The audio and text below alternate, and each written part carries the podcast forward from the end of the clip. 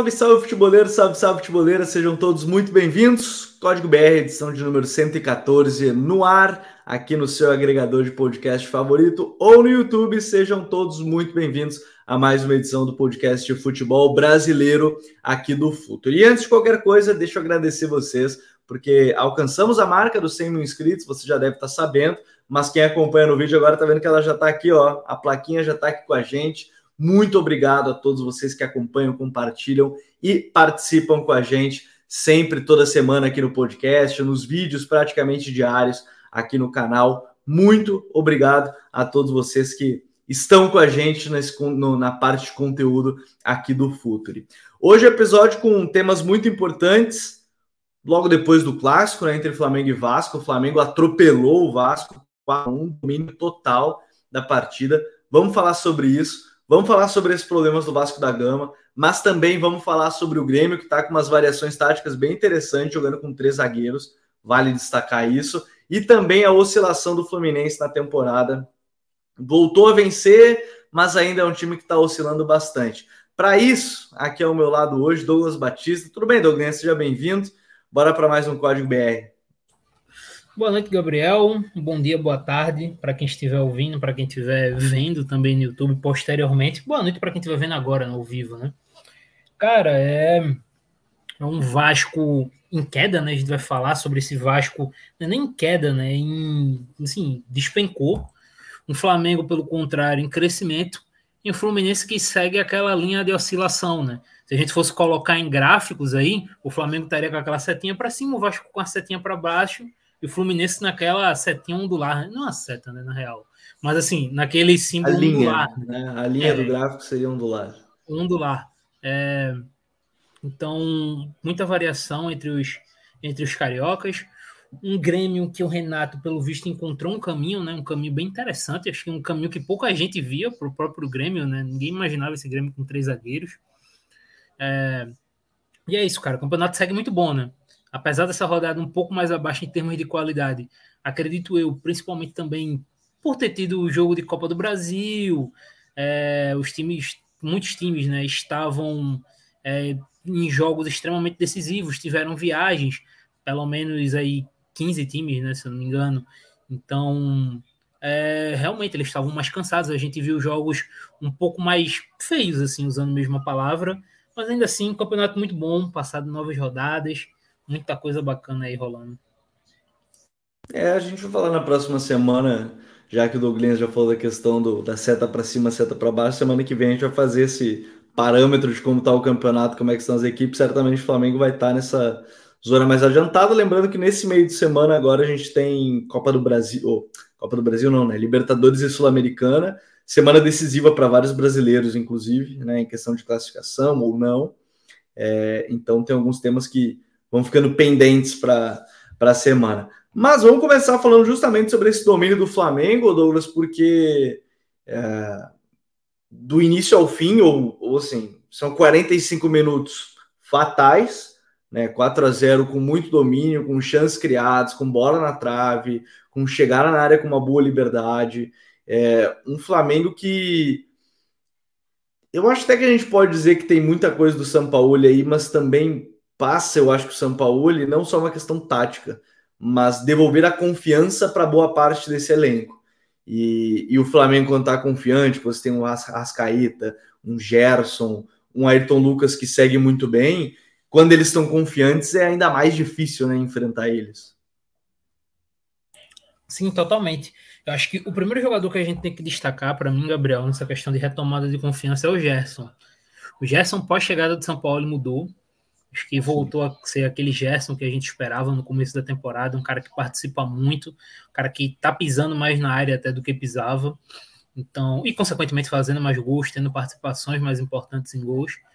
É, mas para além disso, a retomada de confiança de, do Gerson, do Pulgar, e isso tem feito esse Flamengo crescer. Ainda é um Flamengo muito incipiente, ainda é um Flamengo que tem pontos a melhorar, é, acho que a questão de saída de bola ainda preocupa um pouquinho, apesar do Matheus Cunha ter dado um, um, salto de qualidade comparado ao Santos. É um goleiro que tem, tem mais atributos com a bola nos pés, né? Mas ainda assim a saída do Flamengo ainda é um pouco ainda um pouco oscilante. Mas de forma geral, o São Paulo ele parece estar encontrando um caminho. E aí você vai vendo até pelas opções, né? Ele consegue rodar bem os jogadores. Ele joga normalmente com o Gabigol, mas, por exemplo, o Gabigol e o Everton Ribeiro não estavam disponíveis. Joga o Matheus França, joga Pedro, joga Gerson, joga Rascaeta, não tem problema quem entrar. Eu acho que o único que segue uma toada abaixo de todo mundo é o Everton Cebolinha. O Cebolinha entra e não consegue manter o nível dos outros. É, o próprio Vitor Hugo entrou muito bem hoje.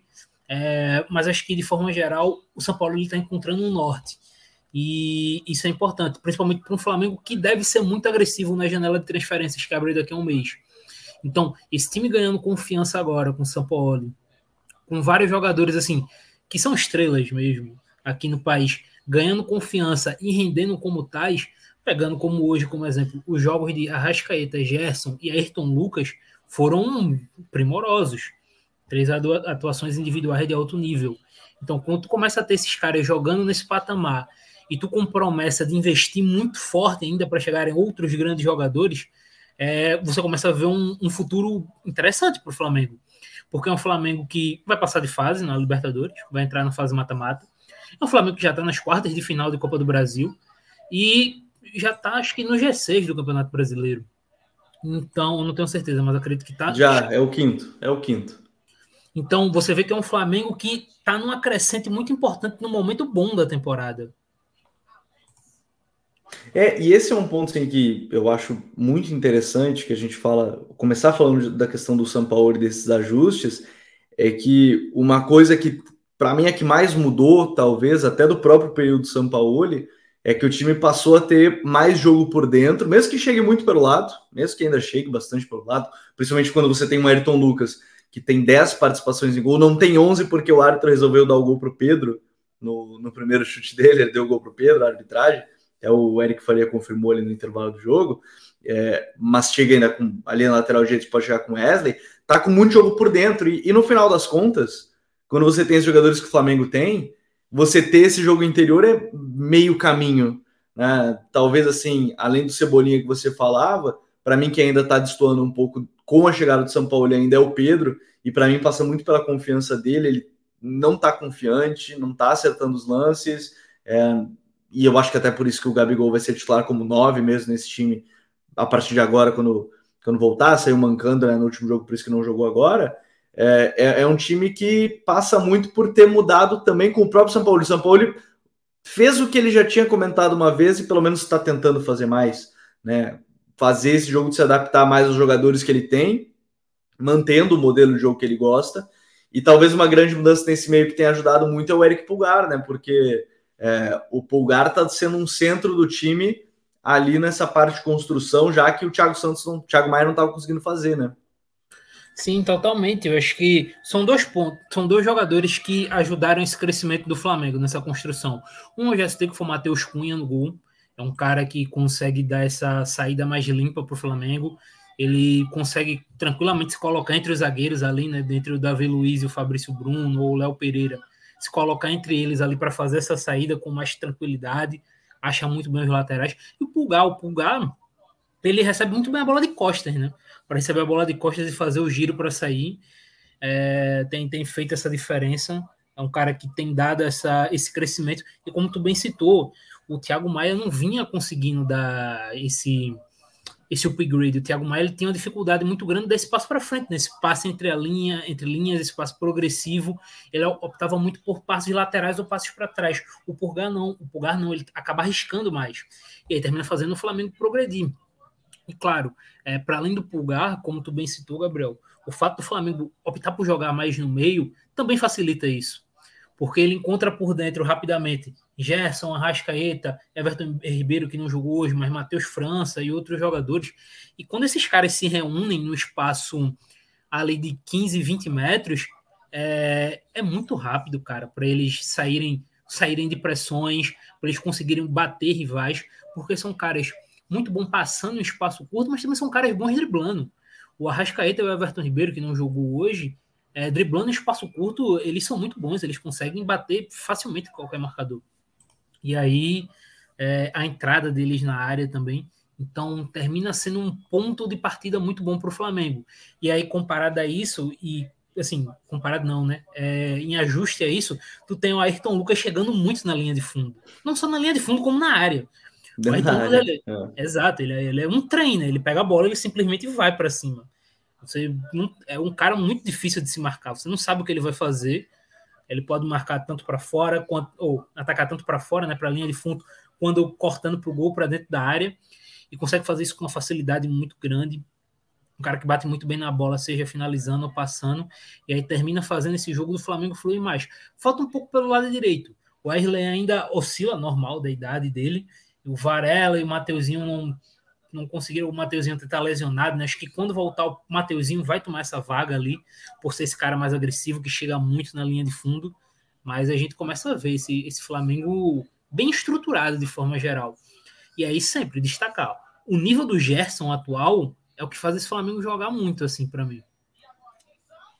É porque o, o Gerson atual, ele. A melhor versão do Gerson já tinha sido com o Sampaoli, talvez. Talvez a gente possa falar que teve um bom período com o Jesus, mas é que o São Paulo, talvez ele, naquele período olímpico, ele chega também na questão de participações em gol, né? Fazendo gol, dando assistência. Era um jogador diferente também, de maneira geral, do que sai aqui do Brasil.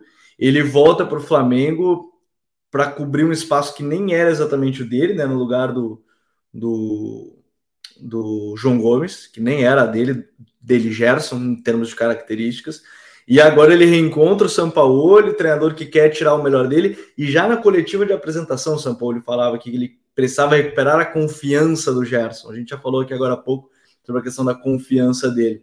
E aí a gente pode chegar num, num outro ponto também. É, fica talvez claro que o mais importante no momento, mesmo que o São Paulo em várias coletivas tenha falado diretamente sobre os jogadores, ah, jogadores estão errando muito, eu, para mim, sempre tenho isso. Quando o treinador chega na coletiva para falar isso, geralmente ele já falou até mais né, internamente. E aí os jogadores entendem que ele vai falar na coletiva. Tenho essa impressão, a gente olhando, por exemplo, a Ornoffen do Arsenal, o Arteta, quando ia falar dos jogadores na coletiva, no intervalo do jogo já tinha dado uma porrada forte para todos eles. Então, acaba, acho que, entrando nesse ponto. Mas onde é que quero chegar? É, a gente está vendo essa recuperação. E além de tudo, eu vou entrar no outro ponto que você já citou um pouquinho, Douglas, que é os reforços. O Flamengo vai vir muito forte nesse meio de janela. O Rossi já chegou, né, o goleiro, que vai brigar por vaga aí, obviamente, mas acho, acho que vai ser titular, acho. É, não vejo hoje como nesse porque o Matheus entrou muito bem. O Luiz Araújo já está confirmado, é, vem para ser reserva, mas é, já que o Cebolinha não está jogando tão bem, talvez seja um ponto importante ter ele. Se fala no Nico de la Cruz, que para mim seria um jogador muito interessante para jogar ao lado do Pulgar, nessa posição do Thiago Maia, ali como um segundo homem. Eu vejo muita gente falando no lugar, ah, de Everton Ribeiro da Rascaeta, acho que não. Vem para jogar como um segundo homem, ainda mais se jogarem com três zagueiros. Então, assim, a gente está falando de uma janela que pode forçar o time ainda mais a ganhar peças e, e ajudar esse time no momento, né? Sim, para além desse, esses talvez os mais encaminhados, né? O Rossi e o Luiz Araújo já confirmados, o De La Cruz é, tá com essa especulação forte. Tem outros rumores que o Flamengo também tá buscando um camisa 5, né? Para esse cara para disputar a posição. E mais um zagueiro ainda também, né? Exato, o pessoal fala muito no Alan, por exemplo. O Alan chegando nesse time do Flamengo muda patamar. O Alan é um dos três melhores camisas 5 do Brasil. Então, é um Flamengo que deve vir muito agressivo. É, e eu acho que eu queria destacar muito o, o De La Cruz, porque o De La Cruz, é, para além da qualidade técnica, ele é um jogador de cognitivo muito alto. Sim. Um cara que consegue fazer várias coisas dentro de campo, é um cara que pensa muito rápido, muito ágil, né, o pensamento dele. E você colocar esse cara próximo a Rascaeta, Gerson, Everton Ribeiro, que são caras também que pensam muito rápido a jogada, é, para um time que vai tentar é, acumular passes curtos, tentar progredir com esses passes curtos, é muito importante. É um, é um meia que tem um bom drible também, né, em espaço curto. Gosto bastante dele. E é um cara que, até certo ponto, ele pode ser um, um outro Gerson, né? Um outro Gerson em que sentido? Um cara que pode jogar em vários locais do campo. Porque o Dela Cruz ele pode ser esse segundo volante, esse, digamos, esse camisa 8, da mesma forma que ele pode ser um 10, da mesma forma que ele pode ser um meia aberto. Ele pode é, é, executar diversas funções dentro do campo. O Galhardo usou e abusou do Dela Cruz em várias funções. Então, é, um, é uma contratação que termina agregando muita coisa para o Flamengo. É, eu tenho essa impressão também, porque, é, de novo, o De La Cruz joga em várias posições do meio campo, pode jogar mais aberto, como meio aberto, pode jogar com meia por dentro, segundo volante, terceiro homem, meio atacante um pouco menos, uh, talvez a é que não gosto de fazer essa comparação porque até tem algumas características diferentes, mas em alguns momentos ele lembra muito o irmão, porque não sabe ele é irmão do Carlos Sanches, né, o que jogou no Santos. E o São Paulo transformou o Carlos Sanches aqui no Brasil, pelo jogou pra caramba, pra caramba, como um terceiro homem naquele Santos, né, naquele era, se eu não me engano, era Alisson, Pituca e o Carlos Sanches. Mas dependendo do jogo era Pituca de cinco, mais um segundo homem e o Carlos Sanches entrando muito na área pelo lado direito ou pelo lado esquerdo, ali como nesse tripé. E eu acho que ele pode pensar nessa estratégia com o próprio Nico, com o Nico de la Cruz.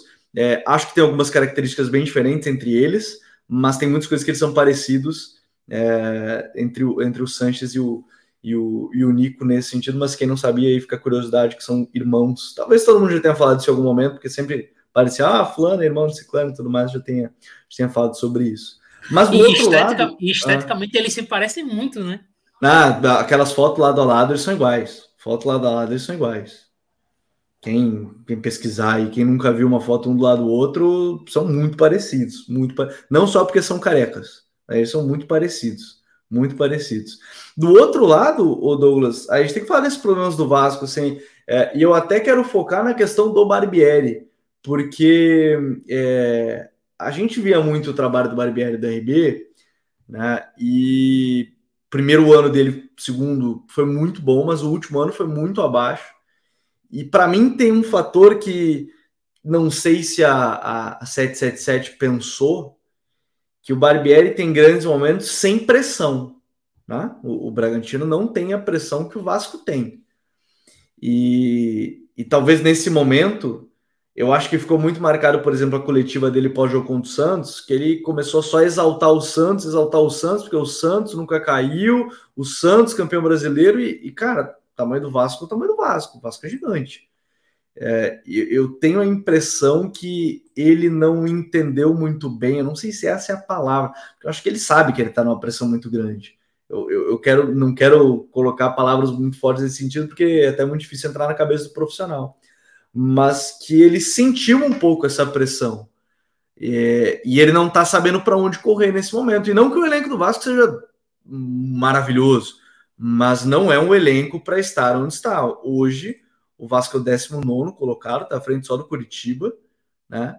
É, tem seis pontos, está a dois do Corinthians, né? então precisa de uma rodada na teoria para saída do, do Z4 mas é um time que está jogando muito aquém do que ele mesmo é, pode produzir. Não é um elenco para ser é, 19 colocado desse brasileiro, né? Não, com certeza não, Gabriel. É, é um Vasco pouquíssimo fluido com a bola. Vamos, vamos partir daí. O grande ponto do Barbieri no Bragantino é que em vários momentos o Bragantino tinha uma facilidade muito boa para criar. Invertendo a bola, encontrando o Arthur de um lado, o Elinho, o Sorriso, entre outros pontas do outro. Era um time que usava muito bem os lados do campo nessas inversões, usava muito bem o camisa 5, o pivô. Era uma equipe que era bem estruturada dentro de campo. E era uma equipe que pressionava muito bem. Pressionava num sentido de pressão de torcida, como tu falou, mas de pressionar o homem, é, o Sim. portador da bola. O Bragantino, se eu não me engano, ele teve nos três anos com o Barbieri, em dois, pelo menos, o, o Bragantino estava no top 5 de equipes com, com melhor pressão do campeonato. Se eu não me engano, nenhum. E ainda está esse ano, ficou de curiosidade. Esse ano também está com, com o Caixinha. E, e, você pega esse Vasco pressionando no campo rival, é, é assim, ó, não dá, cara. O Flamengo ele conseguiu superar no primeiro tempo a pressão do Vasco com muita facilidade. No primeiro tempo teve uma bola, que foi um, uma que o Davi Luiz recuou e o Matheus tentou inverter, acho que para Ayrton Lucas e errou logo no começo, acho que com 10, 15 minutos. Fora isso, o Flamengo superou facilmente todas as pressões do Vasco no primeiro tempo. No segundo tempo foi mais, digamos assim, foi melhor a pressão do Vasco, mas aí tem que levar o contexto que o Flamengo já estava muito mais relaxado em campo, já tinha construído toda a vantagem, mas com um jogo completamente disputado, o Vasco foi muito bem muito batido, batido muito facilmente. É, e a criação é demora muito assim o Vasco para construir. O Vasco é uma equipe que construindo depende muito do Andrei, que não tá e não vai ficar. O André, quando ele tava, ele era um cara que conseguia carregar bem a bola, né? Quando o Vasco, para puxar essas transições do Vasco. É, e ele acionava muito bem o Peck ou o Alex Teixeira em velocidade. E aí o Vasco perde para é, perde, né, para a Copa do Mundo Sub-20. O André e o Marlon, talvez, talvez não, seus dois meio-campistas mais talentosos.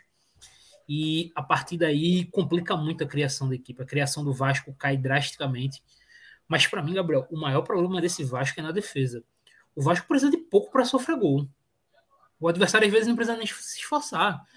É, a gente pega os gols. é muito, é que é muito erro individual, né? É muito erro individual da zaga do Vasco. Assim, é, é, hoje talvez não tenha tido um claro assim, mas em vários outros jogos é erro individual, é posicionamento, é, são pequenos detalhes que aí vai minando uma outra coisa, confiança. É um time que a confiança tá lá embaixo. E outro ponto, Gabriel, é uma equipe muito passiva sem a bola. O Vasco, quando tá no, no campo dele de defesa, demora muito para pressionar o portador da bola, para pressionar, para encaixar, para tirar o conforto dos jogadores. É, a gente pode pegar o jogo contra o Santos, que foi 1 a 0 para o Santos na Vila. O Vasco cruzou 300 bolas na área, não conseguiu criar. E o Santos, quando tinha bola, os jogadores do Santos, o Lucas Lima, o David Washington, o Ângelo, eles tinham muito espaço para correr, eles tinham muito espaço para pensar a jogada, sem ter é, muito, muitos jogadores do Vasco mordendo. Né? A gente pega, por exemplo, o lance do gol, que o Lucas Lima toca para o David Washington. O David Washington pega a bola, vira o corpo todinho e bate. Ok que o movimento dele é rápido, mas, cara, dentro da tua área, o jogador não pode fazer isso. Alguém tem que pelo menos contestar o chute dele. E ninguém fez isso. Hoje, o, dos quatro gols do Flamengo, é, eu acho que a dizer que nenhum, né? Acho que nenhum teve uma contestação grande de jogadores do Vasco. Os jogadores do Flamengo simplesmente entraram, receberam a bola livres, é, três dentro da Não, área. O Lucas atropelou todo mundo na corrida no, no 4x0. E, e, simplesmente ninguém consegue contestar uma finalização. E aí fica com, complicado até para exigir alguma coisa do Léo, por exemplo, do Léo Jardim, o goleiro, porque ele está sempre sendo bombardeado ninguém, ninguém pressiona, o chute vai sempre aberto no gol e aí ele tem que pegar, pegar de algum jeito. É, isso complica muito, cara. Defensivamente, uma equipe muito desatenta. É, eu quero pegar o, o, segundo gol do Flamengo. Acho que para todo mundo hum. reparar desse segundo gol. O Rascaeta ele pega a bola, ninguém pressiona o Rascaeta, já começa um erro aí, porque tu tem um cara do nível da Rascaeta. A partir do momento que ele toca. e ninguém alguém... pressionar. É. é, aí é muito fácil. E ele cruza a bola para o Gerson. Cara, o Vasco tinha, se eu não me engano, quatro jogadores dentro da área, porque o lateral esquerdo estava próximo ao Rascaeta. Não estava marcando o Rascaeta, né? Ele estava próximo ao Rascaeta. É, o Gerson ele entra e finaliza sozinho, assim, com uma facilidade gigante. Nenhum jogador do Vasco viu por onde o, o Gerson entrou. Ninguém se deu o trabalho de acompanhar.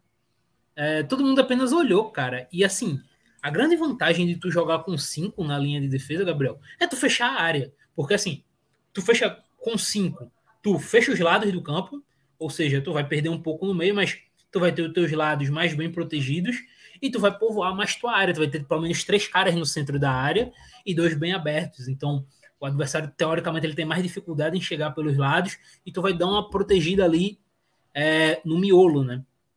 Em compensação, tu perde o teu meio, como foi, como foi hoje. Né? O Flamengo dominou completamente o meio. Mas o caso é, o Vasco tava com um miolo de zaga muito frágil. O Flamengo precisava de pouco para entrar, para invadir e finalizar. E, e eu, momento... eu, acho que tem um outro fator. É, o, o Barbieri até falou isso antes do jogo. Ele pegou e falou assim: não, a gente vai vir para propor o jogo. Mas um time que está frágil assim, não sei se será a melhor estratégia também, né? Não, com certeza não. O jogo do Vasco hoje era total para transição. Eu vou pegar um exemplo, Gabriel. Não era jogo para o Alex Teixeira começar jogando. Era jogo para você ir com Orelhano e Peck, que são jogadores mais rápidos, jogadores com mais capacidade de puxar essa transição.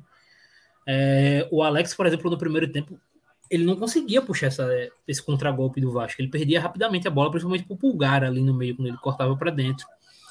É, o Vasco precisava de, de, velocidade, o Vasco precisava correr o campo, né? correr rapidamente. É, essa ideia de propor o jogo, quando a gente pega a realidade do Vasco, é muito complexa. Primeiro, porque o Vasco só tem um zagueiro com capacidade de construir, que é o Léo. Tanto o Capaz quanto o Robson, quanto o Miranda não tem essa qualidade com a bola no pé. nem defendendo a área. Defendendo a área, eles também não são bons. Eles têm errado muito. Mas com a bola no pé, pegando essa ideia de propor o jogo, tem muita dificuldade. É, o Rodrigo, que é um, um volante ali que entra, entra mais para destruir, né? Mas para construir ele também tem os seus problemas. Tu não tem Andrei, não tem Marlon, que são teus meios mais talentosos. E basicamente tu joga toda a responsabilidade no Jair para construir. É, isso sem ter um meia de ligação é, para ajudar o Jair baixando as linhas. Então, o Vasco hoje pensar em propor o jogo, principalmente quando você pensa no aniversário como um Flamengo, um aniversário, sei lá, como um Palmeiras possa vencer no segundo turno, como um Fluminense, é, é quase que um devaneio. É um devaneio, não, não tem como. E aí a gente viu hoje é, a superioridade que foi do Flamengo, desfalcado sem Everton Ribeiro e Gabigol. É, e aí, esse é outro fator, né? O Flamengo estava desfalcado ainda também nessa, nessa partida. É, muita gente estava dizendo que o Gabigol estava ao vivo na, na, entrevista com o Diego, né, lá no, no, podcast do Diego Ribas. Não, era gravado, tá, gente? Eu achei. Essa, essa foi outra coisa que eu achei genial ainda da semana. Brincou agora da questão do Messi antes de começar o podcast. Para quem não sabe, inclusive, a gente tem a livezinha. A live começa ali um pouco antes, é, mas só quem está ao vivo no YouTube que vê, quem está ouvindo no podcast não, não acompanha. A gente falou da questão do Messi o pessoal já, já entrou nas redes sociais dele, mas eu tô curioso. É, pelo menos até o momento que a gente está gravando esse podcast, o Barbieri ainda é, é treinador do, do Vasco. Né? A gente estava falando sobre essa possibilidade da permanência ou não. A princípio, até estava cuidando bem as, as informações para qualquer coisa a gente pudesse falar ao longo da, da gravação, mas a princípio ele segue como, como treinador, mas esse é o típico caso que pode acontecer no, no dia seguinte, algo, saída e, e tudo mais é, do, do Barbieri. Agora, saindo um pouco da questão do, do Vasco, vamos para mudar para as pautas, sair desse jogo, desse pós-jogo. É, quero falar um pouquinho mais sobre essa questão do Grêmio. Acho bem legal a gente falar, Douglas, porque assim, é, em meio ao Renato, daquele jeitão dele, falar de, de não ter as contratações e que com esse grupo não dá para chegar muito longe. E, de novo, ele só fala isso nos microfones porque ele tem o grupo na mão. Eu, isso é óbvio. Eu, eu não sei como é que as pessoas acham que ele está batendo no grupo dele.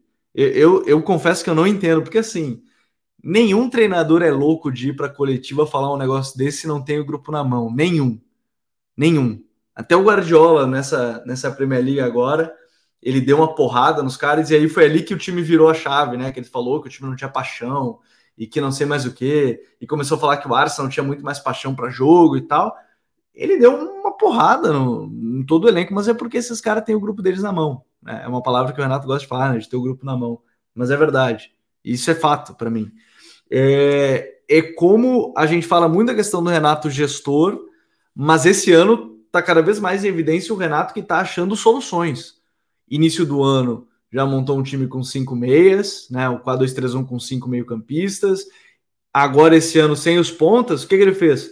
Três zagueiros, dois alas para chegar mesmo e praticamente quatro meio-campistas. Que assim, é, ele testou em alguns jogos um 3-4-3 puro, né? Com dois caras um pouco mais abertos, o Bitello e o Cuiabano. O jogo contra o São Paulo agora ele teve Bitello e Cristal. Dá para dizer que é um 3-4-2-1. Pode resumir num 3-4-3 tanto faz. Vocês vão entender que aí Cristal do Bitelo são mais armadores do que, do que pontas. Mas ele foi se reinventando sem as contratações e, e talvez diminuindo a pecha do, do treinador que não olha para esse lado a parte da tática, mas está se adaptando ao elenco que ele tem. Para mim, isso é um mérito interessante que a gente precisa ressaltar também, né? Sim, completamente. É, é um Grêmio que, primeiro, a gente cansou de comentar isso, né? Um Grêmio que talvez sofreria sem a bola, um time que tem essa dificuldade. É, qual foi a saída do Renato? Pô, vou botar três zagueiros e eu quero meus zagueiros muito agressivos. Cara, os zagueiros do Grêmio ele vem buscar os jogadores no meio campo, pressionando, é, mordendo. E ele falou isso, né? Ele falou: Ah, eu tenho o Kahneman, não vou deixar o Kahneman preso. Ele falou, ele fez acho que a comparação com o Pitbull ou algo assim, não posso deixar ele preso. E é verdade, vou deixar o Kahneman preso, que a melhor característica dele é sair da linha e, e caçar atacante? E aí eles conseguem pegar os jogadores adversários em zonas mais ali no meio campo, né? É assim, por exemplo, que saem alguns gols do Grêmio, acho que contra o Inter saem dois gols assim, é, pressionando ali. E a, os alas do Grêmio, principalmente o Reinaldo, são jogadores para a linha de fundo, para serem agressivos. São alas com muita dificuldade de defender, mas são alas com boa chegada no ataque. O Reinaldo, o Cuiabano, o Cuiabano cresceu, inclusive, com, com esse sistema de três zagueiros, é um, um bom lateral esquerdo. Jogando é, como ponta, né? Bem curioso.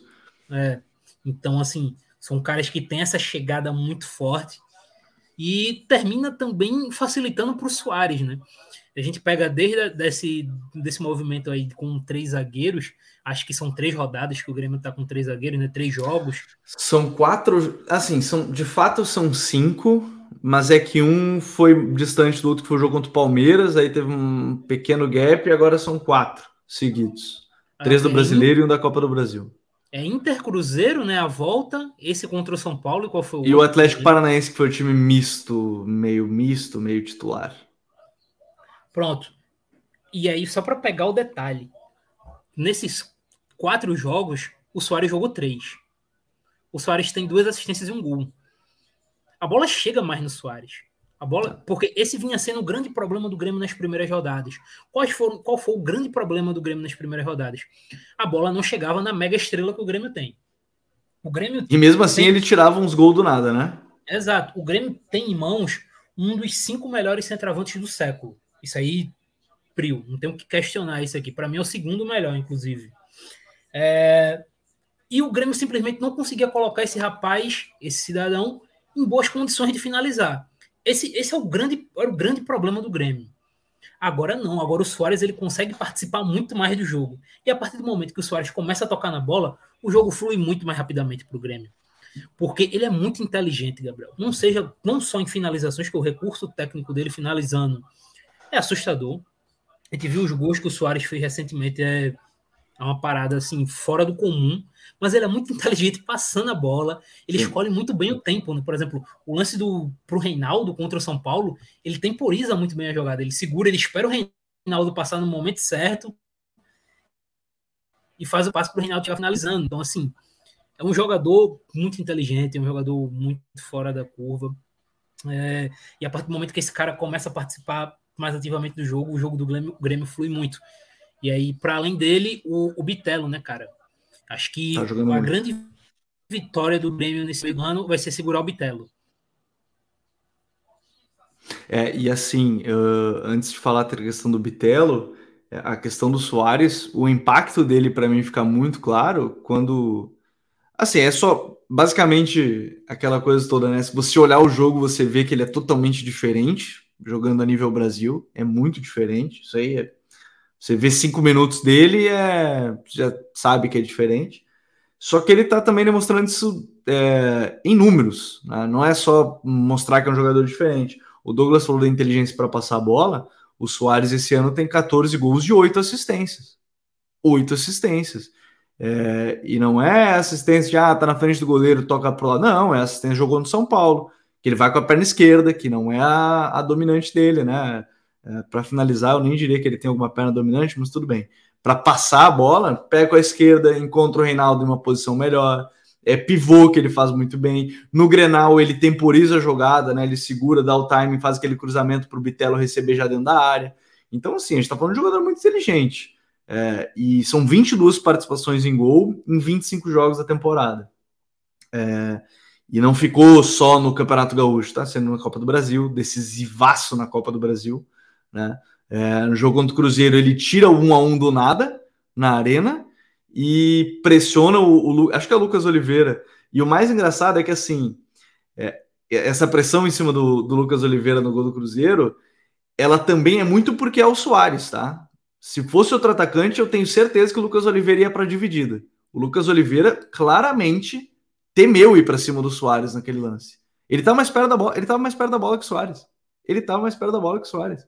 E, e, ele dá aquela travada e o Soares deu. Você dá um mínimo de espaço, já era. Dá um mínimo de espaço, ele vai pegar a bola, passou para o Vila Sante, fez o gol e tá assim.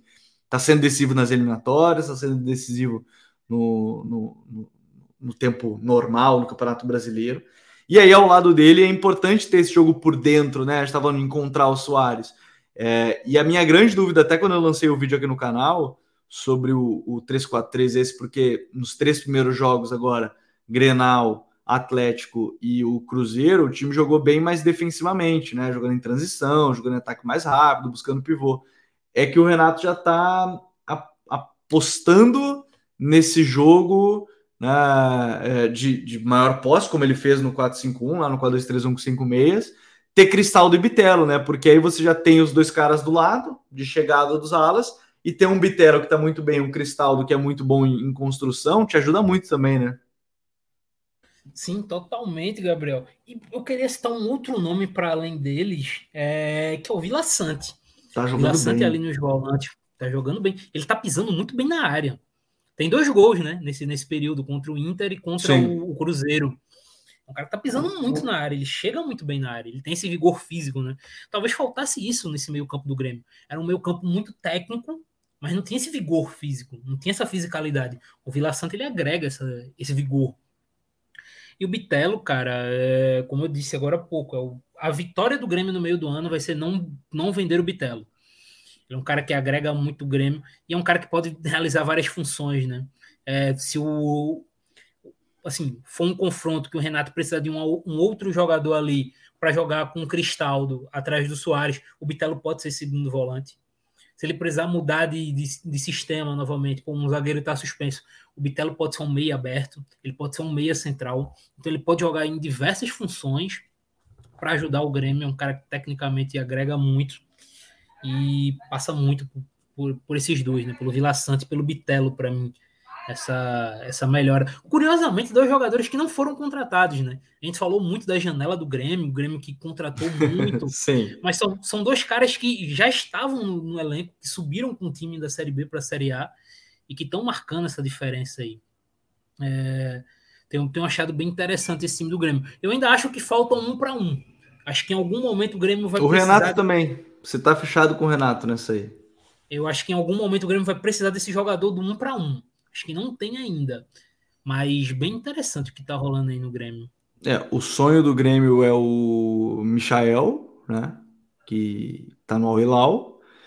É, e agora a notícia mais recente não é a do Messi, tá, pessoal? Não é a notícia mais recente. O Messi poderia, poderia ser.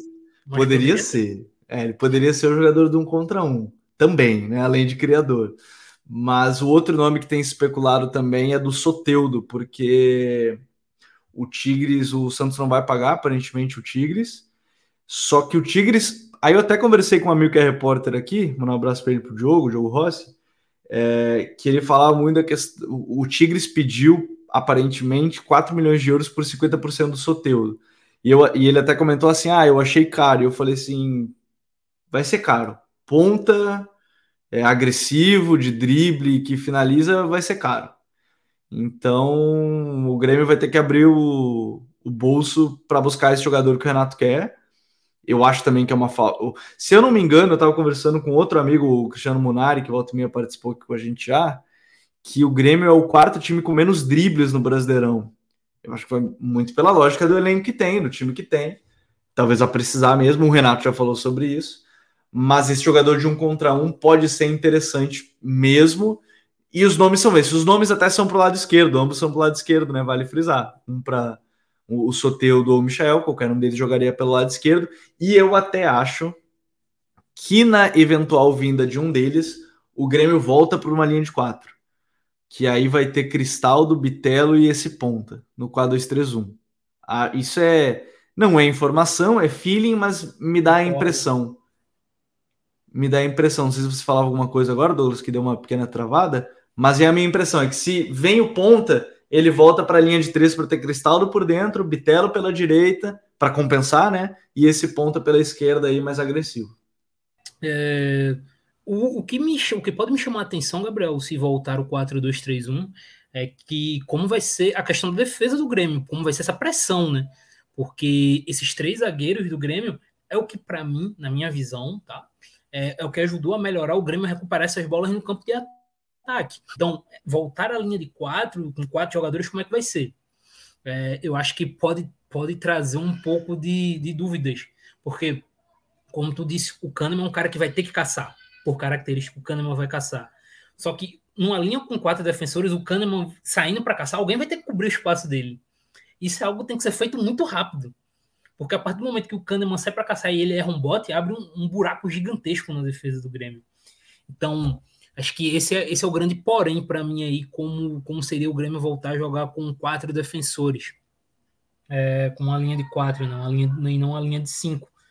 É, mas aí eu vou dar essa, eu vou dar essa moral pro Renato. Não que ele precise da minha moral para alguma coisa. mas eu é, não, não precisa da minha moral para nada.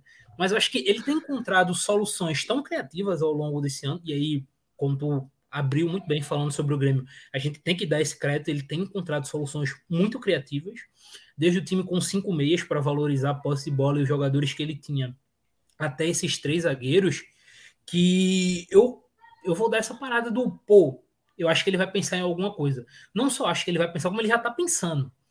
Eu acho que ele quer esse, esse extremo e ele já tem algo em mente do que vai fazer. É, tanto que os nomes já. Todo mundo já sabe que é um nome que o Grêmio quer. Então eu acho que, que é muito muito disso. Eu vou dar esse, esse voto de confiança pro Renato aí.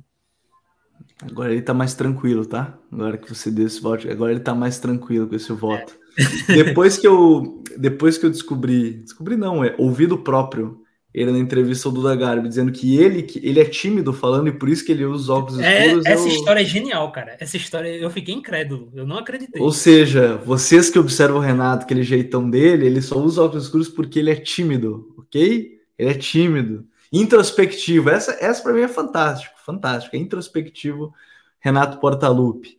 Bom, e para a gente fechar, é, saindo do tricolor gaúcho para o tricolor carioca, a gente tem aí no Rio de Janeiro um, um Fluminense que o grande problema, o grande problema, eu, eu tô lendo os recados do chat, o Pedro Vitor mandou durante o programa que mandou, tímido sou eu, pô. E os caras rindo, o Léo Félix também rindo sobre a, o Renato ser o cara tímido. É, a gente vai falar um pouquinho do Diniz.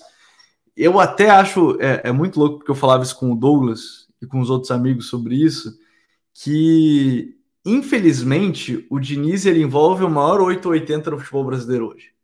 Infelizmente. É o maior 880 no futebol brasileiro. É, é transformar no melhor treinador do mundo e é transformar no pior treinador do mundo numa sequência ruim transformar no melhor treinador do mundo numa, numa sequência boa. E foi o que aconteceu. Agora, exatamente nesses últimos dois meses, foi o que aconteceu. Da sequência de acho que sete jogos, incluindo a vitória sobre o River, que era o melhor time do mundo e agora na sequência de cinco jogos sem vitória, que era o pior time do mundo, o pior treinador do mundo. Eu acho que a gente não pode entrar nessa lógica de céu e inferno, porque tem muita coisa que aconteceu entre essas vitórias e essas derrotas. Entre elas, perder o melhor meio-campista do time junto com o Arias e com o Ganso, que é o Alexander, que estava encaixadíssimo no elenco, encaixadíssimo no elenco. Você perde o Keno, que era jogador de um contra um de fato, né? Apesar do Arias tentar, então você perdeu duas peças já aí. Eu nem vou contar o Marcelo, porque o Marcelo ele vinha entrando e estava jogando, mas também é um diferencial. E aí o time começou a entrar numa, numa derrocada é, forte, assim, em termos de confiança também, né, Douglas? Então, assim, nem ao céu nem ao inferno é uma oscilação que é natural. A grande questão é como ele irá sair dessa situação, né? Eu acho que sempre esse é o ponto. Como o Diniz, que ele teve vários problemas assim, quando o time entra na espiral de derrotas, às vezes não, não consegue sair é como o Diniz vai resolver para sair desse momento de oscilação, né? Não, totalmente, Gabriel. A gente tem que entender que o futebol ele passa por, ele é muito volátil. Acho que eu sei, assim, eu sei que essa é uma frase muito batida que todo mundo já cansou de ouvir isso, mas é a realidade. O futebol, principalmente no caso do futebol brasileiro, é um futebol que alterna muito. Alterna muito. Você tem quatro meses ali de estadual, que teu time pode joga num contexto completamente diferente do que é o Campeonato Brasileiro, do que é uma Copa do Brasil, do que é uma Libertadores. E prepara pouco você para isso. E daí você sai e já entra no Campeonato Brasileiro com outra realidade, é, com seus jogadores já muito desgastados fisicamente. É, só para pegar aqui de exemplo, Gabriel, foi abrir aqui para pesquisar, só para dar um, ter uma base. Nós estamos no começo de junho do mês 6. O Fluminense tem 32 jogos na temporada é assim, é muito jogo um atrás do outro. E chega uma hora que o, o elenco se estoura, o elenco cansa. E essa volatilidade vai acontecer. Veja bem, o único time no Brasil nos últimos dois anos e meio que não foi, que não oscilou, foi o Palmeiras. E... Pô, eu li uma muito boa esses dias, que é, eu não lembro quando que o Palmeiras, sei lá, a gente teve matéria de Palmeiras perde duas, três seguidas. Perde, Exato. eu perde, não é ganha, não é empara, perde duas seguidas, eu não lembro. Exato, é, perdeu 10 jogos, né? Desde janeiro do ano passado até aqui. Então, é, o Palmeiras é que ele é o ponto fora da curva. O Palmeiras é o time que, que joga o mundinho dele. O Palmeiras é o mundinho dele. Todos os outros vão oscilar. O, o grande porém aqui é o que você vai fazer com essa oscilação? É, alguns times, nesse momento de oscilação, conseguem vitórias, como o próprio Fluminense conseguiu. O Fluminense, por exemplo, não fez um bom jogo contra o Cuiabá, mas conseguiu vencer o Cuiabá. Então, é, é o que você consegue fazer nesse momento de oscilação e como você sai dele. É, o, essa, essa oscilação do Fluminense, por exemplo, afetou muito a confiança dos jogadores. A gente pode pegar o jogo contra o Bragantino desse fim de semana. Acho que ele é um exemplo muito bom, Gabriel os primeiros 20 minutos de jogo, o Fluminense simplesmente não conseguiu sair da pressão do Bragantino. O Bragantino encaixotou o Fluminense. Todos os jogadores do Fluminense estavam errando coisas que normalmente eles não erram. É, principalmente ali os volantes, o Martinelli e o André. Não estavam conseguindo sair com qualidade.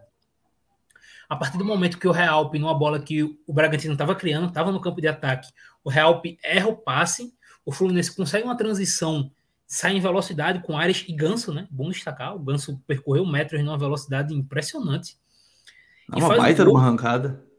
É, e faz o gol. O Fluminense muda completamente. É, os jogadores aumentam o nível de confiança, eles começam a tentar é, e executar com qualidade jogadas de alto nível de complexidade. E o jogo do time começa a fluir. E o Fluminense acaba o primeiro tempo com um 2 a 0 mas que facilmente podia ter sido um 3, 4 a 0 é, Então a gente pega muito nessa questão da confiança. Quando a confiança desses caras cresceu, mudou completamente. O André, ele fez, a partir do 1 a 0 do Fluminense, o André fez um jogo impecável. O Ganso, eu já nem falo do Ganso, né? O Ganso é. O Palmeiras ele tem um mundinho dele dos times e o Ganso tem um mundinho dele dos jogadores, né? O Ganso é o Ganso é o Ganso. O Ganso é o artista. E muito bem também o Nino muito bem também. Então, a partir disso, o time todo do Fluminense cresceu. Teve, teve essa queda no final, o Bragantino começou a pressionar, chegou perto de empatar, mas eu classifico como bom, um jogo bom de recuperação do Fluminense. Eu acho que para o Fluminense importava para agora, não só para o Fluminense, mas também para o Diniz, é, vencer, né? Vencer, ganhar esse jogo, ganhar é, esses três pontos, voltar a vencer. E eu queria trazer de volta o que tu disse, Gabriel. É incrível como tudo pra gente é 880, ou as coisas prestam ou não prestam. O Diniz, um mês atrás, era tido como o salvador do futebol brasileiro, o cara que tinha que assumir a seleção. É, e a partir de hoje, o Diniz já se tornou um cara com um trabalho completamente descartável. É, sendo que, cara, nem aquele Diniz era o melhor treinador do Brasil no momento, como esse Diniz hoje não é um treinador ruim, não é aquele Diniz que tropeçava muito com como foi com o Fluminense na primeira passagem, no Atlético Paranaense e outros clubes. Então, vai acontecer, cara. São oscilações normais de um time que não tem o melhor elenco do país. Eu acho que o, o elenco do Fluminense melhorou muito comparado ao da última temporada, mas ainda assim é um elenco, um elenco com buracos. O Fluminense hoje joga com o Guga na lateral direita, na lateral esquerda, o Guga que é o lateral direito. Você vê que ele joga todo torto por ali. Então, é, não tem um, o extrema né, do, do drible, como tu falou, joga o Pirani, joga o Lima por ali, mas não são esse, esse jogador, não são jogadores com essa característica.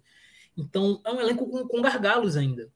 Então, da mesma forma que o, time do Fluminense não era, um, era a máquina, não era o melhor time de todos, esse agora não é o pior, é dar tempo ao tempo.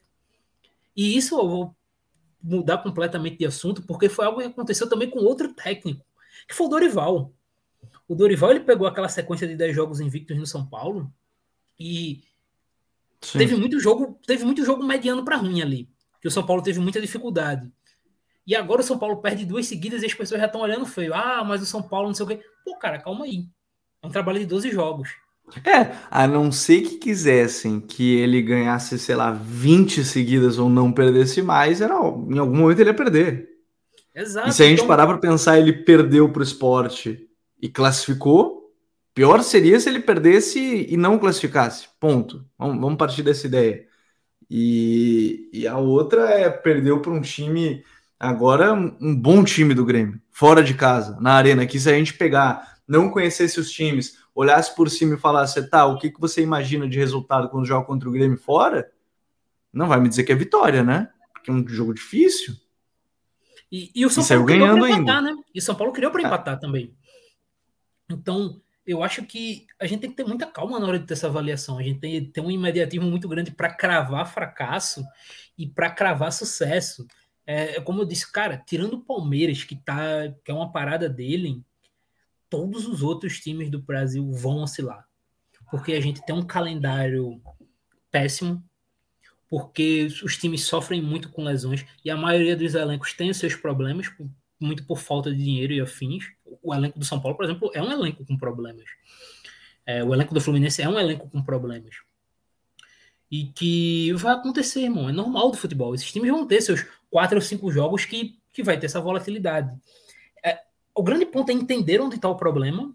Entender que, por exemplo, Pô, qual foi o problema do Fluminense? O Fluminense, por exemplo, foi um time que nesses jogos, trazendo o time que a gente estava falando, teve muita dificuldade, por exemplo, de defender pelo lado esquerdo. O Fluminense perdeu seu lado esquerdo todinho, de Sim. ataque e de defesa. Então o Fluminense sentiu muita dificuldade para atacar e para defender por ali.